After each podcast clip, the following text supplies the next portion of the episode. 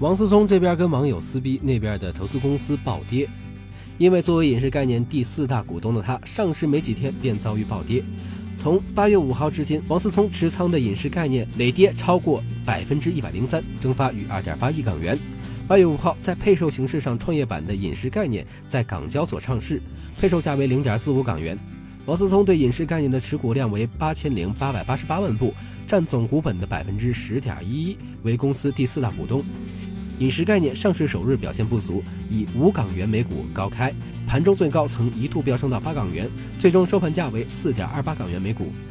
但有市场人士称，饮食概念上市当天成交额仅仅一千零五十万港元，承接盘少，王思聪所赚的三点一五亿港元也只是纸上富豪。果不其然，在随后的两天，饮食概念连续下挫。八月八号跌百分之七十六点四，八月九号跌百分之二十六点七三，报零点七四港元。饮食概念两日累跌超过百分之一百零三。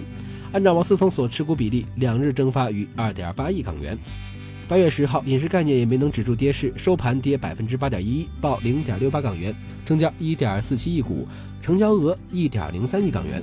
饮食概念是一家较为传统的餐饮公司，主要向中高消费人群供应亚洲式、西式和意式菜肴。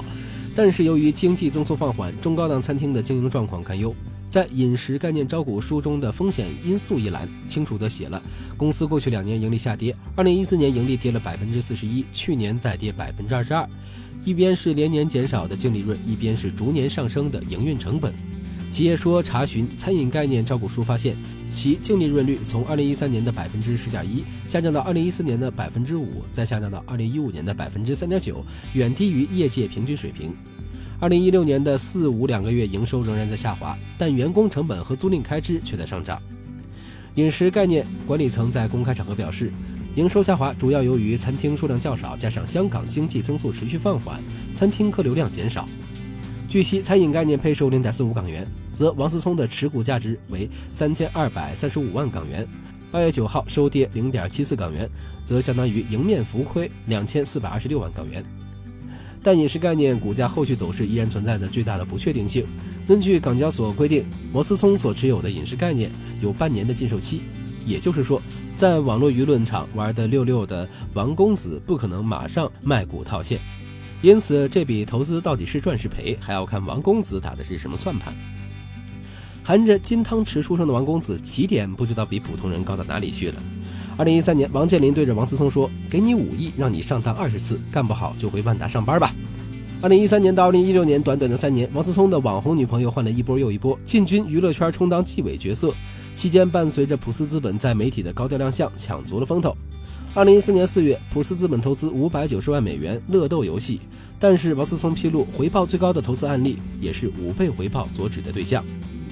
但是从去年年底起，就有人推测王思聪这笔投资应该没有五倍那么高，而从现在的股价来说，真正的回报率应该在三倍左右。不过有趣的是，王思聪投资乐豆游戏时，后者正准备上市，根本不缺钱花。据说乐豆游戏 CEO 陈翔宇要求向普斯资本增发股份时，其他股东都不同意。无奈最后陈翔宇个人拿出了百分之一点三的股份卖给了王思聪，等于是白送钱。五家中的云游控股是已退出项目，普斯资本在云游的 Pre IPO 阶段共投入四百万美元，占百分之一点零五。二零一三年十月，也就是投资七个月后，普斯资本退出了云游控股，退出金额为五千六百三十三万港币，回报率零点七八倍。先导智能、富寿园和天歌互动这三家的数据并不清晰，但综合外界分析来看，除在天歌互动上，王思聪可能处于深度套牢状态外，其他两个项目都应该能捞到油水。据投资界估计，殡葬服务公司福寿园给王思聪带来的收益率大概为百分之三十六，而无锡的先导股份在去年较发行价强势上涨九倍后，又回落到一倍不到的价格。从上市项目这张成绩单上来看，思聪同学的表现差强人意，但也没有一些媒体报道的那么夸张。当然，在王思聪的投资清单里，更多的还是创业公司。据 IT 橘子统计，除上面提到的上市公司外，普斯资本至少还投资了二十多个创业项目。面对创业项目，王思聪追随热点的投资特点还是非常明显。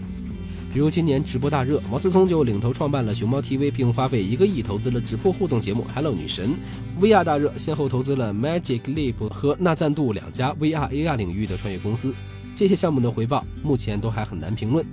当然，追随热点并不总是明智的选择。也曾获得王思聪投资的超级高铁 Hyperloop，也从去年开始到如今被人一步步拽下神坛。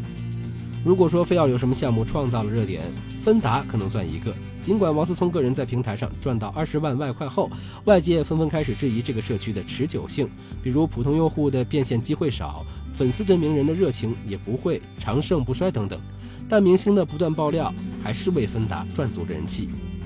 王思聪一度在付费语音平台。